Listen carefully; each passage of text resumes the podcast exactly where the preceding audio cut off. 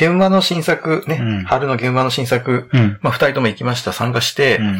買ってきたゲームいろいろ大体一通りやったっていううん。区切りがつけたので。まあ、まだちょっとやってない気になるタイトルあるんですけど、まあ、一旦こちらでちょっと、やった感想をですね、うん言おうと思います。で、今回は枕もなしで、うん。ちょっとタイトル数も多いので、う。うんん。まあ、そんなになんていうか、あのーそれぞれのタイトル深く話すこともなく、ね、あの、まあ、一回二回がやったばっかりの、うん。あのータイトル多いんで、うんまあまあ、そのそういう状況での感想だってことですね。で、まあ、変わるかもしれないし、うん、そうそうそう。うん。っていうとなんか責任逃れみたいに聞こえるかもしれないでもそういうもんですよね。そうそうそう。んまあ正直に言います。でも今の感想をね。そうそうそう。別にうんか、かっこつけることもなく。そうそうそうんあのー遠慮せずなんていうか、ううん。思った通りのことを言いますわ。ええ。ええ。で、最初にですね、えっ、と、じゃあまずこれからいきます。ハンマーワークスさんの、えっ、と、みんなのお茶受けっていうゲームですね。ううんん。もうあの、ハンマーワークスさんっていうと、うん。あの、同人ゲーム界隈ではかなりのベテランというか、ね、うん僕が多分現場に参加し、初めて参加した頃にはもうさ、もう出展されて多分ね、いたような。相当古いカタログの黒が多分出たうんありますですよねちょっと僕どんな人なのか、デザインの人の顔とか名前とか全然わかんないんですけど、うんサークル名だけハンマーワークさんっていうことで、んはいはい。まあ有名なのはあの、ほんの気持ちですっていうう、ん。ね、あのコンポーネントをうん。うまくゲームに利用した、うん。のし袋ってポチ袋のね。そうそうそう、うん。ああいうのがその、相手同士で出てくるのは同人ゲームの面白いところかなっても一つ思うんですけど、うんうん確かに。で、そこの、まあ、老舗、ベテランの、あのー新作ですね。うんみんなのお茶受け、うんはい。で、あのールールは非常にシンプルで、えっと、48枚のカードがあって、まあ、1から48までの数字が書いてあって、うんで、それぞれに1点、2点、3点、あるいはマイナス1点、マイナス2点、マイナス3点かな。うんあー点数がついていると。うん。うん。まあ、0点っていうのはなかったかな、確か。ああ、はい。うんうんで、例えばまあ4人プレイだと、えー、48枚のカードを11枚ずつ4人に配って44枚。うん。で、残った4枚がバフダになると。はいはい。うん、中央のバフダになっはいて、うん。で、えーここからゲーム開始。で、スタート、スタートプレイヤーから順番に手札1枚うんうん。プレイ。表にしてプレイです。うんええうん順番にプレイするので、まあ、あの、前の人がやったカードは当然見えている状況で、えープレイしていくと。一斉の裏向きじゃないんですよね。そうそうそう。うん。順番に、11枚の中から、最初は11枚選択肢広いんですけど、うん。で、4枚とも表になって出たら、一番番号のちっちゃい人から処理していく。うん。で、まずは一番番号の小さかった数字のちっちゃい人が、あのーその自分の出した数字、うんカードの数字よりもうん。低い数字のカード、うん中央のバフダですね。うん。中央のバフダの中で自分のプレイした、あのーカードよりも小さい数字のものを全部取ると。うん。はいはい。うんうん。で、これはまあ、あの、ない場合もあるし。ね、あの、ひょっとしたら4枚とも全部。該当する可能性もあるんですけど、もうそれだけのシンプルなルールで、うんだからその、おバフダを見て、あの、これが欲しいなって思ったら、ある程度、自分の手札からコントロールできるんですよね。例えばその、バフダに例えば、あー6っていうカードが出ててうん、これが一番ちっちゃい数字だとして、うん。で、自分が7持っていたら、うん。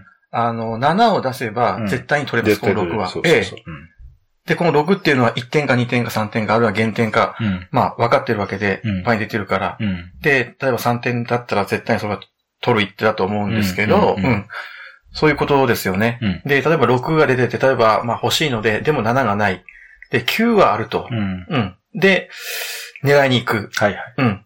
ただ、その後で、まあ7とか8を出されて、うん。えー空振りで終わってしまうと。ううんん。はいはい。いうこともまあ、あって、うんで、これは当然あの、順番に出していくうん。から、あの、なんていうか、その、読み合いというか、はい読み合いって、読み合いっていうかだけど、まあ前の人がこれ出したから、うん自分はこれ出すっていうふうにんんできる、ちょっとコンコントロール、コントロール性っていうかね、うんコントロールアップなところがうんあるのが、まあ、あの、一つ面白いかなっていうか、うんまあ、あの、はい。はいうん、面白いというか、まあ、あの、そういうゲームなんですけど、っていうふうに、まあ非常にそのシンプルなルールなんですけど、うん。でも、クラシックというか、うん。もう90年代の、なんていうかね、まあニムトと比較される人もいるぐらいの、うんまあわかりますよね、うん。そのちょっとね、うん。なんとなくね、まあ、一列でね、任務とそうそうそう。やってるような。一番数字のちっちゃい人かうん。ら処理していくとか、うん、あそこ見てますね、ね。確かに。うん。うん。ただ、これがその、やっぱり、まあやっぱゲーマーの僕たちがやっても十分面白くて、うん。自分の手札からプレイしたカードが次の爆弾になるっていうのもまたこれ一つ。肝でね。うんうんうん。で、やっぱりなんかあの、ハンマーワークさんってさすがなんていうか、あの、実力があるなっていうか、うんなんていうか、あの、派手なコンポーネントとかなんていうかそういうのを使わずに、こういうシンプルな数字だけのゲームで、ううん。ん。ちゃんと楽しいゲームを作れるところが、うんやっぱりなんていうか、すごいなっていうふうに僕はちょっと思ったんですけどね。まだ、まだああるんですね、こういうのが。そうそうそうまあ、まあ、多分これから先もそうなんだろうけど。うん。だから全然、本当90年代とかにアミーゴとかからそうそうそう出てたっておかしくないようなシンプルななんだけど、いやー、だから。同じようなゲームはないですもんね。多分ね、まあ、あの、ほうん本当全然知らないでいいかもしれないし、わかんないけど、うんまあまあ、あ知ってる、ね、観測してる限りはちょっとあんまり本当にそうそうそう。ないんで。うん。で、そう、で、あその、あの、ニムトって、ニムトは全員で裏向きで背のドンつって処理するんだけど、うんあのーまあ、これはそうはしなくて、うんうん。1枚ずつ、うん。たあの、みんなの見ながら、うんっていうで、そこで、それはちょっと、ちょいゲーマー寄りというか、ちょいガチ寄りになって、はいはい。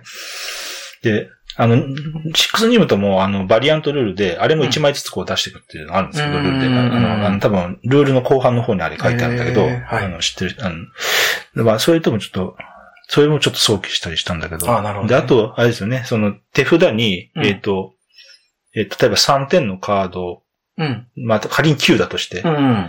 で、9と10を持ってると。うん。うん。で、この9取りたいんですよね。自分の手札にあるこの9をうんで、10っていうカードは絶対取れるじゃないですか。うんだから、だから、9をまずプレイすると。うん。で、まあ、そその9をプレイしたことによって何が起こるかわかんないけれども、うんそうするとさ、その後9がそうそうそう場に行くと。はい。で、そしたら絶対10を持ってるから、うん次に取れるじゃないですか。うんっていう、そのなんか、決してその、えっと、その場その場の手なりの場体的なもんではなくて、はい。まあ、すんごい未来ではないけれども、うんその次うん。ぐらいまでは、うんあの、プランニングまではできるんでうん。うすよね。ん。うん。それは爆弾に行くからなんだけれども、うん。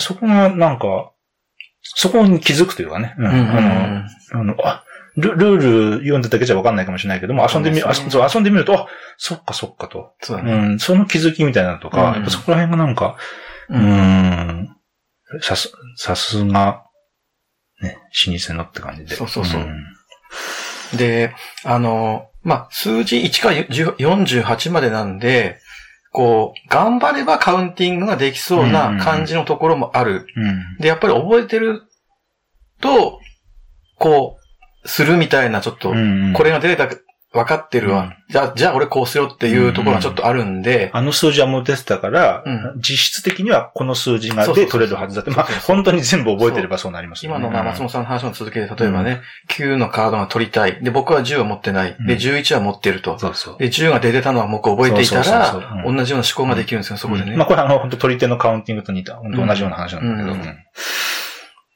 なんか、あの、もう非常にその、僕なんかもう、カウンティングなんか全然無理なんですけ そう、ど、私も、する気もないけど。特になんか、数とがあるわけじゃなくて、本当に数字だけなんで、なんとか頑張ればできないかなっていう気もししないこともないですよね。うんうんうん。まあでも、そうじゃなくても、うん。別に、じゃあ楽しくないわけでもない。そうですねまあそこの懐の広さは。そうですよね。まあそれはドイツゲームっぽくもあるんだけど。結構あの、カジュアルでやってもいいしガチでやっても面白いっていう、うんそうそうそううん。本当にだからそのルールの完成度の高さで、こうやっぱりあのゲーマーを促せることができる、なかなか少ない僕は同人ゲームだと思っうんたんで、うん。で、本当最後の最後まで、最後の最後に出したカードって、あ、じゃあ、そういう場に行って、それどうなっちゃうのって話になるんだけど、ちゃんとうん、それは最後の最後のラウンドは、それ、それ用の特別なルールがあって、うんうん。本当に、本当に全部のカードが、うん。誰かの元に行くっていう風になってて、うん。まあそこも結構、かなりガチ寄りなんだけど、うん。別になんか、えっと、なんやろ、使わないカードもあるのかないのかわかんないけど、うん。全部出ますね、だからとにかくね。別に人数に関わわる出るのか。はいああ、じゃあ。まあ、に、いやあのね、出ないやつも、うんあ、あ、でも山札になって結構出るのか。あ、そうかそうか。うんあじゃあ、じゃあ本当に出るんだね。そう、ん41から48で見ないカードはないね。うん。そこはなんか、ちょっとこだわりみたいなのも感じましたけどね。うんうんいや、これはこうしたいっていうデザイナーの。うんうんなんかあんまりその、ちょっと目立たないというか、うんまああの、よくここのサークルさんは、おかずブランドさんと共同で出されているので、そうん、あの、そこでちょっと、ね、あの、し知ることになるかもしれませんけど、うんうん割と地味めなというか、あの、マイペースで活躍されているところなので、うん注目度があんまりないのかもしれませんけど、でも、うん。毎回コンスタントで新作ありますよね。そうそうそう。ですよね。で、タイトルもみんなのお茶受けってなんかこう、コミカルで、うん。うん。割とここのサークルはそういうのがちょっと多いんですけど、うん。でもなんか、しっかりしてますよ。内容はシンプルにオーソドックスに、ううんん、ししっかりしてて、うんうんまあ、なんか、そういう、もう、まあ、ギムマもビッグサイトになって、うんうんなんか、本当かなり企業ブースとかも様変わりしちゃってんだけど、うん浅草の頃とかとうん比べると。うん。うんまあなんかこれその、なんか、浅草東三坊の頃のゲームマの、はいこのなんか匂いというか、その感じ、私は感じましたよね。うんうんそうそう、この感じっていう。うん。質実合憲というか、中身で勝負というか。あ別に、今の出てるゲームは別になんか、外見だけ語ってるって言ってんじゃないんだけど。うん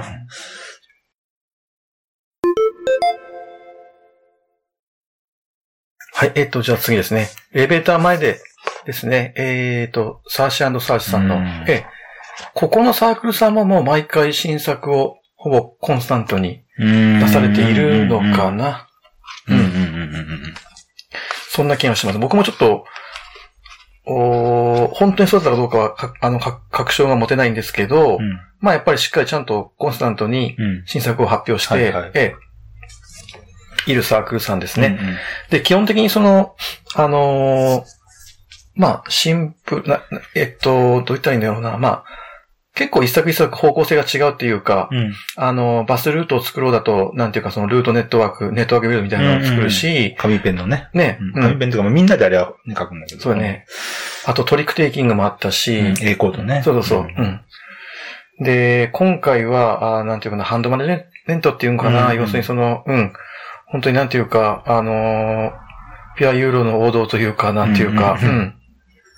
ですね。うんうんうんで、まあ、どんなゲームなのかっていうと、簡単に紹介すると、えっ、と、まあ、3つエレベーターがあって、えー、3台別々にエレベーターがあって、そのエレベーターに、えー要するに乗乗りましょうっていうか、はいはい。ラウンド終了時に、うんえー先頭の方にいる人だけが、うんそのエレベーターに乗れると。定員があるんですよね。定員があって、うん定員までエレベーターに乗れる。うんで、あの、自分の色、自分の色のおカードがうまく乗り込め乗り込めれば、はいはいはいあの、点数になるという、単純にそういうことですね。で、えー、まあ列に並んでるんですけど、お割り込みっていうかね、そのカードをプレイしたときに、うんあの、6人のキャラクターが出てきて、うんあの、それぞれこの人の前に、この人は入れますみたいな、のがあるんですよね。はいはいはいはい。ちょっとまあ、ロックス組というかね。んそうですね、ロックスクーンみたいなね。うんうん。例えばその、女の子は、女の子はあ男の子の前に入れるかな。うんで、男の子は、あの、お母さんの前に入れる。はいはいうん。うん。で、お父さんは、あグランマ、うんね、うん祖母ですね。おばあちゃんですね。その前に入れるとか。そういうふうに決まってて、うんうん。だからその、列ができるんですけど、あの、後からこう割り込んできて、うん先頭の方に入ることもできると。うん。うんざっくり言うと、まあ、そういう感じですよね。うん。で、まあ、あの、プレイしてみたんですけど、えーとね、まあ僕の印象としては、まあ、しょまあ手札が2枚しかない。うん手札が二枚確かに。手札が2枚ですよね。そうそうそう。で、2枚あって、まずはどっちの手札を使うかで、要するに2択に分かれ、分かれます。ああ、はいはいはい。分かれます。はいはいはい。で、それぞれのカードで3列のどこに入るかっていうのも、うんまあ決まっちゃうんですよね。うん。一番後ろか、一番後ろっていうのはその割り込める人がその列にいない場合はもう一番後ろに並ぶしかなあいので、そうですよね。はい。で、割り込める人がいるんであれば、その人の前に入るんですけど、うん。それもたし多分確か一番前の、一番前のお誰か何人かいたら、うん例えば女の子が男の子の前に割り込むんだけど、うん。男の子が何人かいたら、うんあのーまあ、列の一番先頭、うんうん。まあ基本的に多分選べるとしてもそうすると思うんですけど、うん。うん。というふうに、えー、決まるので、うんうんまああの、選択肢一応6択あるんですよね。ああ、ええあなるほどね。うん2枚から選んで3枚なんで 2×3 で。なるほどなるほどうんうん。っていうことで、まあ、そこそこなんていうか選択肢はあるって言えばあるんですけど、うん。実際にやってみたときに、なんていうのかな、その、自分はこうやってこうやりたいみたいな、そういう、先の方針を見据えた、うん。あの、なんていうか、仕込みとか戦略とかっていうのがう、ん。なん、なんかどうもちょっと、うまく、このゲームに反映されないような気がして、うん。うん。ううん。ん、もう手なりで、あ、しょうがない。ど、どこにも置きたくないけど、もうちょっうと、パスもできないし、うん。まあやるしかないなっていう。うんまあ別にそれはそれでなんか、悪くないし、悪くないというか、まあそういうゲームあってもいいんですけど、うん。でもその結果何も反映されないというか、なんていうか、ん結局それはそれで、ちょっとだからその雲をつかむような感じのうん感覚感じは僕は受けたんですよね。自分の選択した行動に対して、やっぱり明確なフィードバックがないと、プレイヤーってあれなんだけど、そのなんか、明確なそれが、まあ、そうそうえっとな、なんでそれを選んだのかっていう。うん。うん。そこがまあ、うーん、まあ、ちょっと、私は、うんまちょっとまだ見えてない。うんうんうんまあ、それは自分のスキルのあれなのかもしれないけど、うん、ちょっと、うーん、まあもちろん、すべての色、カードが確かユニークで、うん。まあ、それで、うん。ね、それ、それも多分こういろいろ考えて、もうあのカードは出ないから、うんぬんとか、まあ、そういうのを考えるんだろうけど、うん。まあ、なんやろね、にしても、なかなか難しいなって感じ。難しいなってのは、そのなんか、こう、その手番その手番でとにかくなんか考えて、やってった感じやったね。うん。うん。うん。で、まあ、あの、あ、アートワーク素晴らしいですよね。あ、それだ、それだけ言いたかったんですけど。あ、それ、そうですよね。あ、これはずっとさ最初やった話は別にこれに限らずなんだけど、うんあもちろん一貫してね。うんあの、それはエコードのエコーとかその頃からそうそうそうと変わんない。あの、それはコーヒーロースターとか、まあそういうのそうそうそう。変わんないんだけど、うん。あの、非常に、えっと、ここうやって絵柄見て、見るだけで、あサーシサーシ乗って、まあわかるぐらいの、うんそのなんかブランドなる非常に綺麗なアートワークで、で、ピアユーロ、ピアユーロ州漂ううん。アートワークが素晴らしいなっていうのは言いたかったんですけど、うんまあちょっとゲームについては、ちょっとぼんやりした印象なのは私の印象ですね。ですよねちょっとこれはまあ僕と松本さんは一緒にやって、まあその時の共通の感想ですよね。うんセッションを同じくしたい。うん。だからあの時のセッションがあんまり良くなかったのかどうかまだわかりませんけど、うんまあなんせでも手札2枚しかないから、まあ極端に少ないっちゃ少ないですよね、手札もね、うんまずね。うんうん。で、た次の札はな3択なんですよね。なんか山が3つあって。うんで、裏から、裏から、裏から色だけが見えるようになってるんで、とかっていう、なんかね、なんか端々にこうなんか、うん。うん。あの、なんやろ、えっと、どういう部分までを公開情報として、どういう部分は陰徳情報にするかみたいな、うんそこに細かいデザイナーさんのいろいろものは感じたんですけど、あーそれがこう、プレイ中のフィードバックとして、うん。ちょっとどれぐらいこう、返ってくるのか、まだちょっとよくわからない感じでしたね。うん。まああの、なんだかんだ言って、僕はここのサークルさん好きで、もう今まで出たゲームは多分全部買ってるんですけど、ううん。ん。まあ、まあ、今回のタイトルに関して言えば、まあ一回プレイしただけですけど、うんまだちょっとぼんやりとして、ちょっと、うんそのこのゲームならではの旨味というか、うん醍醐味が掴みきれていないっていうのが、ちょっと正直なところうん。ですね。うん。だから、うん。で、まあ、この後ね、もしかしたらうん。何回かやっててまた見えるものもある、よね。あるかもしれないし、まあ多分あるんだと思うんですけど、うん。まあ、でも、A コードへ行こう、A コードに行こうの前に作品あったかちょっと忘れたけど、うん。まあ A コードへ行こうの頃から、まあ、うん。結構凝ってるんですよね。私結構ね、マニアックなサークルだと私は思ってるんで、そうだね。あの、パ、パッと見はなんかこう、そうそうそう。そのピュアユーロっぽいんだけど、あ、なんか悪い、悪いこと言ってんじゃないんだけど、うん。なんていうかな、そう、結構、システム、うん。メカニクスとしては結構、うーんと、シンプルっていうよりは、うん、かなり独特な一ひねり、二ひねりはいつも入ってる、うん、あの、サークルさんだとは思ってるん。ですよね。まあ、それはそれ、それだけいろいろなメカニクスに増資が深いっていうことでもあると思うんだけど、うん。本当にもうなんか、ゲーム的には、なんていうか、ルール的にはなんか、あの、シャートとか、そうそうそうそう。道はなんかそうそうそうそう。うん、やりそうな感じのね、あの、あれなんですけど。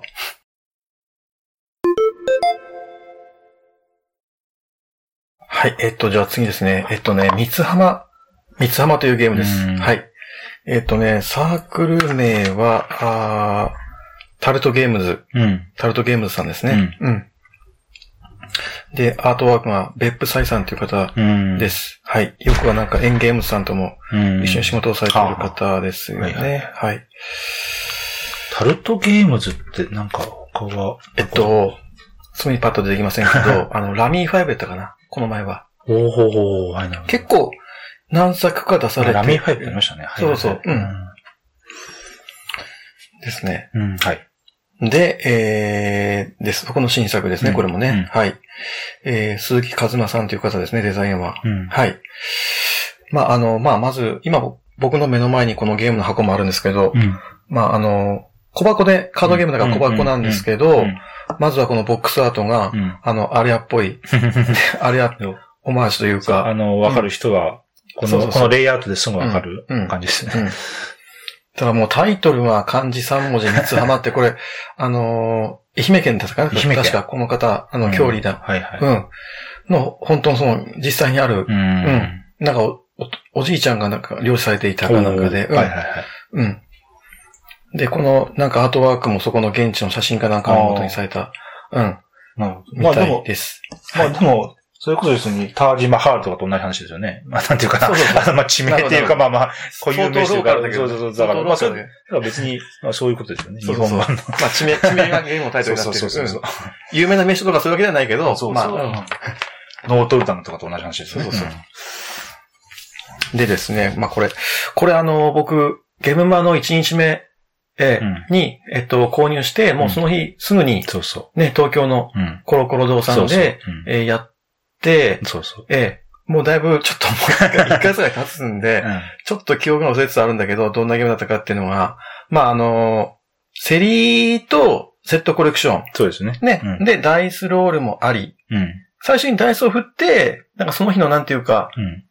あの、その日のっていうか、その親がダイスを振って、うんその要するにその魚の取れ高が決まるんそうですよね。合水揚げ量が。合計でいくつまでとかな、そんなんで選ぶんじゃなかったかな。違う。うんうんうんいくつ、いいくつ、あそうそうそうたかだかいくつまでとかな、そんなんじゃなかった。ダイスの組み合わせをね。そうそうそう。んうんちょっとなんかあの、印象忘れてそれなんかあやふやで申し訳ないですね。それで、えっと、構造としては、あー親と子3人かな ?4 人でやるんだったら、うん。親1人に対して子3人で、あのーまあ、交渉していくっていう感じだね。ビットする感じですよね。はいはいはいセリをね。うんうんうんうん。それで、要するにその、一番高値をつけた人に、売るか、うん。自分が買うか、はいはい。だっけ、はい。確か。そうそうそう。よく、こういうのあるよね、こういう構図のものはね。まあ、5話ですよね。そうですよね。ううん。それで、まあ、競り落とした人が、あのー自分の魚として、なんていうか倉庫というか持ってるところにこう、うん。キューブなり何なり置いて、そうそう今何匹持ってるっていううん。のを示すと。4種類あるんですよね。4種類あってね。そうそうそう。ん。で、あのー場に何枚かそのカードが出てて、要するにその、目標カードみたいなのが出てて、あはいはいはい。そうそう。ここのなんか両手に、両手にそうそうそう、両手に、この魚を何匹、この魚を何匹っていうふうに、下ろすことで得点化。そうそう。うん。得点化でしたよね。現金化ではなくて、得点化だってちょっと覚えてないんですけど、その辺が。まあまあ、そこが得点コードです。あ、お金としてもらえるのあ、か。お金としてもらえるか。で、早い者勝ちほど高い。あーなるほどねうん。で、最終的にやっぱりあの、たくさんお金持った人が勝ちかな。うん。うんはいはいまあで、僕で、ざっくりとこんな感じなんですけど、うんまあなんていうのかな。やっぱ僕はそのゲーマーズゲームというか、かなり、ちょっとハードルの高い、ちょっとスキルが要求されるというか、プレイヤーに、まああんまりその慣れていない人、まあた、あの、競りっていうのが、まず一つ、相場が分かりやすいものもあれば分かりにくいものもあるんですけど、このゲームは僕はちょっと相場が分かりにくいっていうか、だいたいどれくらいが適当な、うん。今のこの状況でだいたいいくらが妥当なのかとか、うん。がつかみにくいかなっていうか、僕のスキルがないせいもあるかもしれませんけど、そこが見えにくいのもあって、割とちょっとあのハードルが高めのゲームじゃないのかなっていうふうには思ったんですよ。はいはい。うん。なんか、ね、そ、そこはかなり、えっ、と、プレイヤーに委ねられてるんで。そうそうそう。そうそううん。別になんか、ほ、とん、あけ、どう、普通に考えれば、うんちょっと収支もとん合わないようなとんでもない、うんえっ、と、相場であっても、そういうセッションになる、うんなる可能性もはらんでる。うん高高いにしろ、低いにしろ。うん。そこは、うん。まあでもね、競りゲームってまあ、本当に原始的な競りゲームってまあそんなもんですよね。うん。で、あの、この作者の人は、あの、要するにその、かなりその、ボードゲームのデザインに関しても、あの、意欲的にちょっと研究をされている方で、まあやっぱりそういうね、あのー方らしい、なんていうかその、鋭いゲームっていうのかな、なんていうか、あの、ちょっとターゲットは狭いけど、割となんていうかその、高度なというか、うん。うーん。結構キューブなんかも、なんていうか、あの、いろんなものに使うから、うん。他のものに使うと、あの、こっちのことで使えなくなったりするんですよね。うんそういうキューブのマネジメントっていうのかな？あの、うんあの、セイルトゥインディアからそうそうそうそう。始まったそうそうう。ん。もっと多分他のゲームにもありそうな気もするんですけど、あそうですねゲームにありそうな気がするんですけど、あのーそこまで含めたちょっとマネジメントが要求されてて、けちょっとまずいっていうか、なんていうか、単純にその、両手に魚を下ろす時に、ここには下ろしましたよっていうんで、キューブを置くんだけど、うん。あまあ今おっしゃってるのはそうですね。うん。そのキューブっていうのは、その各魚、今何匹倉庫にあるのっていうキューブと兼ねてるんで、そうそうそうだからいうん。えっと契約を達成すれば達成するだけ、たくさんの種類の魚を持てなくなるっていう、うん。まあ今はそういう話ですよね。そうそうそう。うん確かキューブも増やせたのかな。確かお金払って買ってねお金払ってそうそうそう。ね。うん。で、お金っていうのは当然その商店なので、うん。商店減らして、うん。えーやるっていうことで、もうこれが本当にマネジメントにうん。なってるんですけど、あと、えっと、確かお金を払うっていう時に、代わりに魚で払えたはずなんですよね。はい魚一匹1000やったかな。そうそうん。で、そうすると、あの、もういらない魚とかは、うん。要するに、ね、現金じゃなくて、この魚の方で払えばいいし、うん。だからあんまり無駄な魚は持たない。うん。でもそこを結構駆使する、したプレイヤーがうん。より勝つと思うんだけど、うん。今の、だから、魚が一匹1000円っていうのが、一つちょっと、あの、相場を考えるときに、うん。あの、最低1000円になるのは絶対に保証されているので、えっとう、ん。難しいんやけど、うん。まあ一つ根拠としてはそこですよね。そまあそこがか考える糸口というか。そうそう。そううん。ちょっと、まあそこはね。まああのーうん。いや、やっぱり、あのーフレーバーもすごいいいし、ううんん。いろんななんか、その、料亭の名前とかいろいろユニークなものがついてて、なんかあの、うん。アートワークもすごくいいし、うんうん。僕はまあ、うん確かに、でも、一匹1000円だからって言って単純に、うんその、そじゃあその出目の数のうんかける1000円が、競りの、うんその、基本的なラインとしてう、ん。それが適切なのかどうかっていうのは、うん。あんまりその、それほど単純な多分話じゃないはずだと思うんですよね。うん。うん。で、まあ正解なのかどうかわかんないけど、うん。そこがなんかちょっと、なんやろ、難しくしてるのかなと思うんですよね。ああなるほどね。うん。まあ、ど、何、どこら辺が正解なのかわかんないけど。うん。まあ、あの、僕はかなり、なんていうか、あの、求められる、なんていうかな、スキルの高いゲームだなっていうふうに思ったのと、ただ、あの、どこも破綻してないし、ううん、ん。しっかりとこう完成はされてると思うんですよね。うん。うん。でこういうその、クラシックな競りの厳しさっていうか、うん本当にそのプレイヤーがしっかりと、プレイヤー同士しっかりやらないと、ゲームがなんかその、誰か一人が勝っちゃうとか、うん。そういう風に流れやすいところもあって、ちょっとそういう気もしたんですけど、うんうんうんでも本当にね、あんまり考えないとね、とん明らかにそれだと損をしてるような。値段値段になってしまうセッションも起こり得て、まあまあ、あ、そこが、まあそれはまあ、それは別に三つ浜に限らず、原始的な、原始的な競りゲームはみんなはらんでるあれなんだけどう、ん。ま例えば今度出るビッグショットなんかあ、も、うん。まああの、あれね。本当にね、そうそう。プレイヤー間で、もう本当にあとあなたたち頑張りなさいっていう、うん。なんかセーフティーネットがない。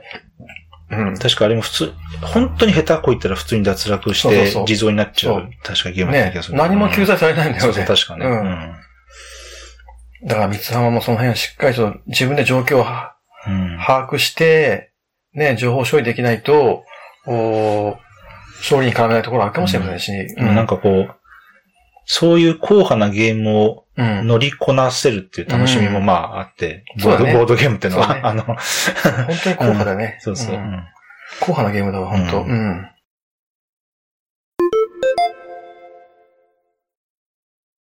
はい、えっと、じゃあ、ゴシップザ・シティに行きます。これは、あの、松本さんにずっとインストしてもらってたんで、と説明松本さんの方から、もうなんかさ、多分ね、3、4回インストしてるんで、ほぼ多分、そのうち2回は僕のお願いします、そう多分、マニュアルを見ずになんか、今度インストできるんですよね。テーマとしては、あの、えっ、と、フリーの記者なんですよね、我々が。うん。あの、どこの、なんかどっかに、会社に属してるわけでもない。で、フリーの記者なんで、ゴシップネタというか、要するにそれをまあ、えっ、と、そういう、まあ出版社とかにね、まあ売ってまあそうやって請求立てるわけだけど、まあそういうフリーの記者が、えっ、と、いろんなゴシップネタをこう集めようっていうのがまあテーマですと。うんで、あのカードは5色あるんやけど、まあこのうんカードの5色もまうんあゴシップなんで、うん。まあまあ、このゴシップザシティっていうのは、あの、テクザシティを、まあ、もじってるわけだけど、あーなるほどはいはいはい海外でのね。でまあ、あの、まあ、この、まあ、風刺が効いてる、うん。あの、イラストで、うんあの、えっ、と、アイドルの女の子書いてあるけど、うん。ちょっとタバコ吸ってるとかね。あの、うん。それもこうなんか、あの、なんやろ、影で、こうね、うん、表と裏がこう影でこう書いてあるような、そういうこう、非常に洒落たシンプルなイラストで、まあそういう、えっ、と、スポーツ選手がドーピングしてるとか、えっ、と、うん。あれミュージシャンがちょっと、えっ、と、薬を売ってるとか、まあそういう絵が書いてある、まあ5色のカード。で、うん。カカードはその色と数字、うん。0から7。で、それから数字とはまた別にアイコン、うん、まああの、タバコのだったり、お金のマークだったり、まあアイコンと。からアイコンと数字と、まあ色と。あと、えっ、と、シールドっていう、まあ、もまあ、それぐらいのよ、シールドっていう要素があるんだけど、うんパラメーターが。うんまあ、大体それぐらいの要素が書いてありますと。うんうんはいで、えっ、と、この、これらのカードを取り合うんですね。うん。で、えっ、と、ある、まあ、あるルールにのっとって、まあ、この5色のカードをこう取り合って、うん。で、まあ、獲得したカードはこう、色ごとに自分の前にこう並べていくんですけどね。コロレットみたいに。うん。で、それでまあ、えっ、と、最終的に得点を競うんですけど、うん。えっ、と、そのカードのこのやりとりですね。うんそこが一つまあ、肝で、うん。えっ、と、親がいますと。うんで、残りは全部子ですと。うんで、親が山札から1枚ピロってめくりますと。うん。で、その上に、えっ、と、うんちょっとまあ、裏向きで、プラスアルファのちょっとボーナスのトークンなんですけど、うんまあ、これを乗っけて、うんで、この今めくったカードが欲しいんだったら、うんお前ら、お前らっての子供にね、うんあのお前ら私に何くれるのっていう、まあそういう、まあ交渉なわけでうんカードを使った交渉なんですね。で、それを見て、えっ、と、子供は、えっ、と、親に提示したいカードっていうことで、まあ裏向きでみんな出すんですね。一枚ずつ裏向きで。で、えっと、親の左隣の人から、一斉にドンって全員めくるんじゃなくて、親の左隣の人が一枚ずつめくまず一枚めくると。うん親の左の、左隣のプレイヤーがまずめくる。うん。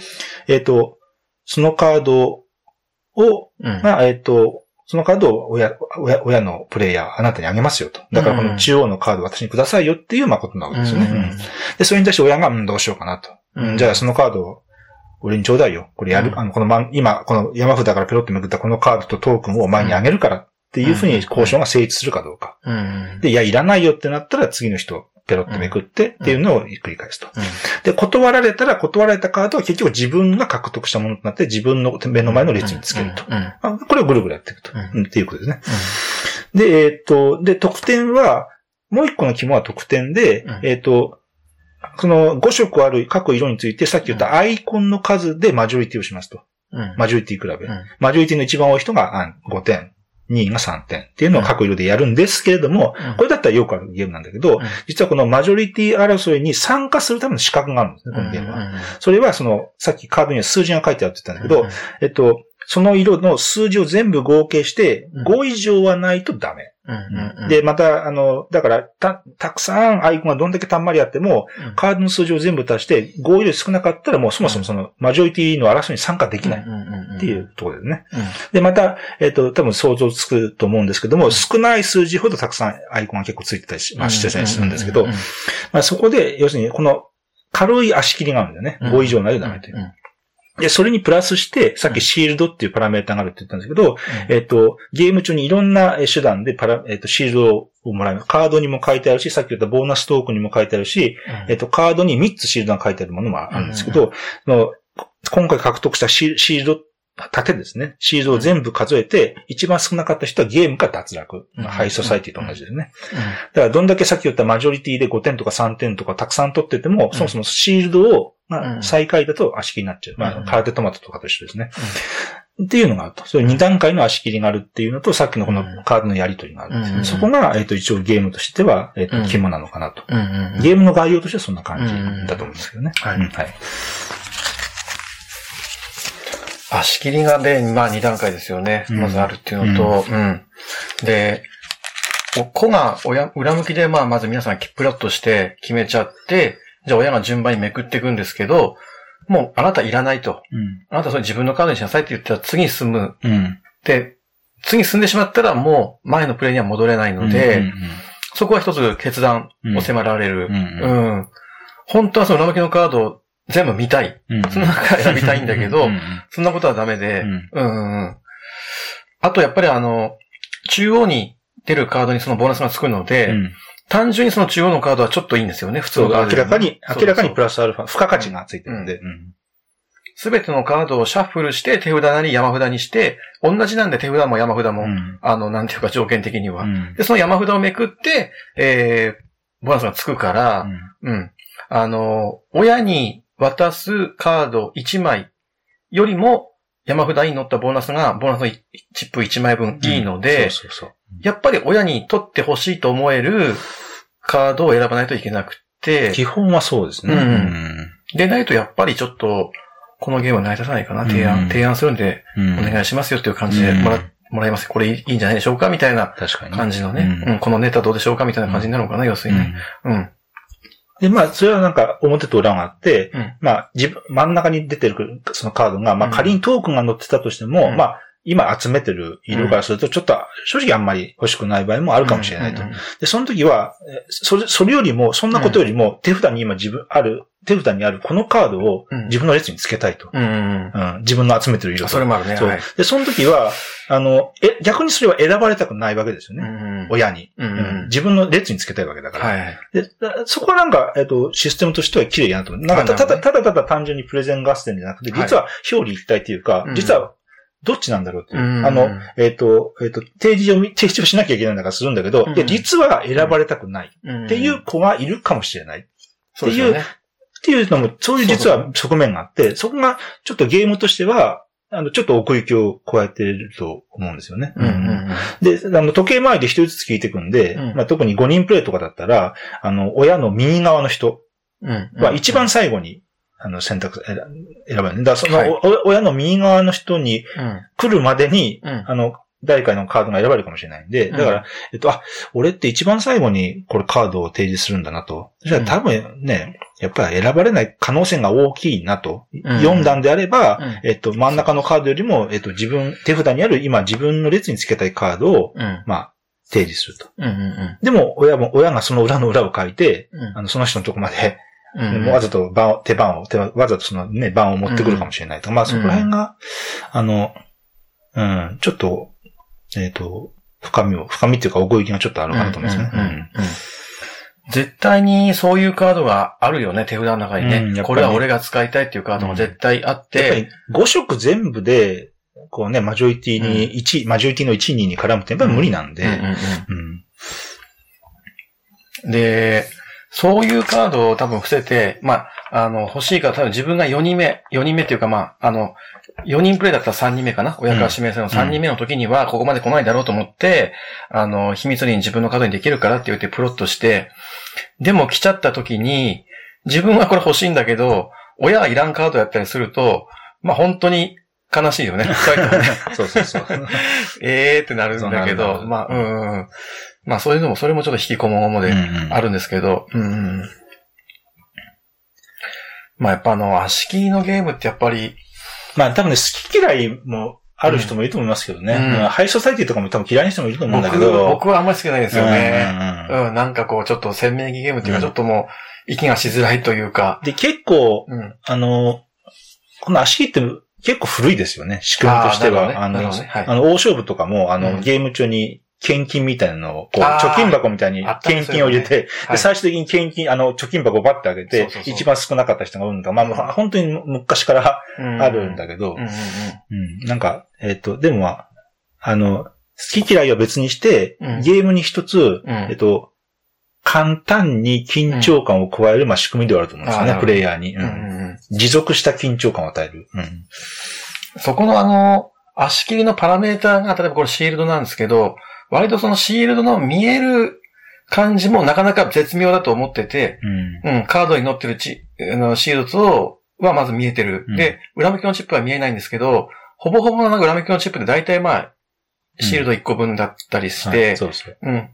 この、このなんか足切りのパラメータが全然見えなかったり、はっきり見えたりすると全然ゲームとしてあれなんだけど、うん。まあまあ、ほどほど見えてて、うん。あ、これちょっとまだ足りないなとか、うんそういうのを考えつつのプレイができるんで、一部分的にしか見えてないと、やっぱ人間は疑心暗鬼なんですよね。うん大丈夫かなと。うんで、そこで、その疑心、疑心、この、このなんか、リスク、リスクヘッジ感って、うん。あの、その人の人間性にもよるところなんで、うんプレイヤープレイヤーって違うんですよね、結構。あうんはいはいそこはまあ、そういう、そういうリスクヘッジ感覚の違う人間4人がこう集まって、うん。だそれがやっぱボードゲームの面白いところだと思うんですけど、うんね感覚の違い。お前すんげえ勝負してるんだって、よく、よくそんな少ないシールドでいけると思ったね、みたいな。あの、だってね、なるべくそのシールド少なくいきたいんですよ。そうそうそう。っていうのは、シールドを少なくすることで得点化を増やすので、そのギリギリを狙っていかなあかんですよ。もう、そうそう最後の人にならなきゃいいんですよね。そうそうもうその別に1位になる必要ないんだよね最後から最後から2番目になればいいんですよそう。そうそう。なぜなら資料たくさん取ったら、その分点数減るんで、そう勝利点減るそこにあなんていうか、そこにリソースを注いでるんで。うんうんそれがこの足切りっていうう、んその肝で一つ。ううんん。だからまあ、非常にまあ原始的やけど、そういうジレンマをちゃんと、まあ、生んでる人なんですね。まあ、いまあ、賛否、あ賛否4っていうか好き嫌いがあるだろうけど。僕はまあ2回やって、まあ自分の性格も出たかもしれないけど、ギリギリ、ギリギリっていうかもう、両方ともなんか、あの、勝利点は取ってたんだけど、足切りで落ちて、うん、なんか自分の性格出てるな、みたいに思ったりもして、ただそこをやっぱりギリギリ狙っていくのが、うんこういうゲームのやっぱり、ね、基本というか、当然そこだとセオリーだと思うんで、うんうん。で、私とかは、あの、まあ、心配しやもんで、あの、結構ね、過剰にシールドを取っちゃうんですよ。ああ。もう、あの、なるほどね1位になるぐらい。はいはい、はい。で、そうすると1位にはならないんですよね。はいはいはい結構。で、そこはまあちゃんと、まあそうならないとちょっとゲームとしては困るんだけど、うんまあそこはちゃんとなってると思う。うん。あと、えっ、と、2点っていうカードとか、あうん。あの、えそのさっき言ったあの、色のカードじゃなくてね、うん。2点とか、うん。し3シールド。シールドとしては結構でかいですよね。うん。っていうカードが 2, 2枚とか入ってるんですよね。これで、これも山札だからそれがめくれることもあるし、はいはい。ここから提示するカードとしてそれがある場合はいはいはい。で、これはなんか、あの、これハレルロックボーイって、ちょっと、これが初めて、ちょっとわかんないけど、なんていうか、こういう、あの、カードを、ううんまく、こういうのがない場合もあるんだけど、なくてもゲームになるよね、全然。でもね、やっぱね、あ、何やろうね、ピジリとするんですよ。なんていうかゲゲーム中にこう、ん。なんか、山札をめくってた、これ、その人いろいろ感覚の違いがあるかもしれないけど、うん。私の感覚だけど、うん。その山札から、常に何かの色のこのカードうん。が出てくるっていうのよりは、うん。ペロッとめくって、お、2点カードか、とか、うん。なんていうか、ちょっとゲーム、ゲーム中にうん、ちょっとピュッピュッとこう、ちょっと起伏が、ちょっとアクセントというか、ああ、なるほど。あ確かにアクセントになるね。うん。なんかうあの、お同じ味ばっかでもちょっと飽きるんで、はいはいはい。あの、ちょっと途中からなんか、あの、ちょっと入れてみちょっとこう、るみたいな。緊張感のベクトルがちょっと変わるね、そこでね。お、お、2点かって。そうそうそう。ん。そこでなんかちょっと気持ちが変わるんですよ、こういうのってね、なんかすごいな、すごいなっていうか、あ、テクニックとして、うん。なんか、ま、なまるでなんか熟練のべ、熟練のああ、なんかそういうふうに感じる。デザイナーが作ったような、うん。うん。そういうの仕込むことが私はそう感じました。感じたし、あの、なんか、これは私はあった方が、うん。えっと、これが、どっちかと、うん、いや、あ上がりますか評価は。私は上がる方ですね。うんなるほどねうん。で、これがあまり派手すぎても困るんだけど、うんで、今、まあまあ、この2点とか3シールドっていうのが、はい。アクセントとしていい塩梅これねに。私は感じました。ユーロゲームとというかね、コロネットでも2点とうか。あるよね。そうそうそう。ああそこでやっぱ気分がちょっと変わるんですよね、プレイヤーはいが。うん。うん。うん。なるほど。あの、なんとなくわかる。うんあの、あのちょっと、ずっと同じ味じゃなくて、ちょっと味が変わるあの感じ。でもまたも僕、僕なんか思うのは、なんかその2点って出た時に、これ色カードで換算すると、この色だと、うんこの色の、例えば数字のこれでアイコンがいくつぐらいになるのかなっていう風に比べたくなるんですよね、やっぱりね。はいそれ、うんこの、えっ、と、そう。ベーシックの得点システムに換換算するととどうなんだろうって。まあまあ、それはそれで、たあの、ゲームを勝つ、いや、ゲいやゲームに勝つためにはそれは正しいと思うんですけど。そうそうそううんなかなかそれなかなか難しいんだけどね。難しいですよね。コーレットの2点ってどうなんだろうっていうね、うんずっとね。うん。で、そ、もっとい、うんちょっとうがった見方をすると、それが簡単に換算できるようなものじゃダメだと思うんですよ、多分そうですねうん。なんていうかな。それだったらなくても一緒でいいんだよね、うん結局ね。ある、ある意味でちょっと、えっ、と、うんプレイヤーをちょっと狂わせるっていうか、うんプレイヤーを錯覚させるっていうか、あの、えうんと、文章におけるレトリックとかじゃないけど、ちょっと、ちょっとなんか、うん。あの、これどういう、どういうふうに考えたらいいんだろう？ん？ちょっと悩ませるみたいな、うんうんそういう要素としてピリリと効いてる気がしましたけどね。あの、で、あと僕もう一ついどうしても言いたいのは、あの、非常にルールもよくできてるんですけど、まあ、アートワークがすごく素晴らしいと思ってて、あの、今回、ゲームまでこれ予約した人全員かななんかあの、ブックレットみたいなのついてきたんですようん。ね。おー、うんはいはいはい。で、ちょっとその、メイキングみたいな、うん。あの、本がついてきてて、うん。ううん。ん。で、まあ、コンセプトとして、ちょっとこのゴシップ、犯罪的な、なんていうか、ちょっと、で、手を隠してるイラストにしたとか、全部。うん。なるほどそういうちょっと、うん、手が、手をはいはいはいはい。隠すとか、うん。うん。で、あとね、カードの裏の、うなんかデザインっていうのが、なんかその、大人っぽくてすごくなんん。か、あの、この夜の街を、うん。あの、写真的に、はいはい。しかもその一番カードの下の方に、うん。こう、置いて、レイアウト的に。うんうんで、その黒い中に白い文字でゴシッパナシティって浮かんでる、このカード背面の、ね。あと、最初のセッティングで渡すのは、この反対、全くその、はいはいはい。反転したやつね。反転したやつね。うんえ白いやつ、ううんん。こういうところのアートワークがものすごくなんか大人っぽいというか、かっこいいっていうか、で、そういうふうにまあ、統一感があるかもしれないそうそうそう。うねん。あとあの、ボックスアートも、うん。あのー余白を多分に使ったデザインっていうか、まあ、大胆ですよね。そう。でもおしゃれなんだけど。そう。ん。こういう余白をうまくかっこよさに、あのーつなげられるデザインが、っていう手法ってあるんですよね。うん。この余白を、わざとに余白を使った、うん。ね、はいはい。あの、アピールの仕方。うん。うん。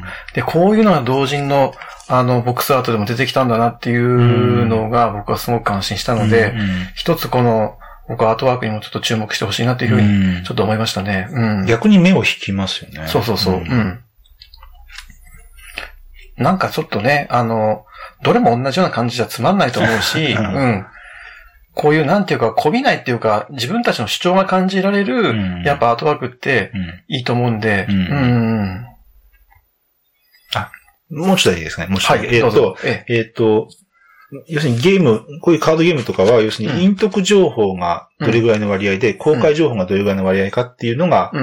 一つまあ指標としてうん。考え方としてあるんだけど、一応、さっきこのゲームのこの、えっ、と、このゲームは要するに、えー選ばれ、カード、ここが提示したカードが選ばれないと、裏向きのまんまで列につくんですよ。だから、うん、えっ、と、で、これはゲームの最後でわかんない。はいはいはい。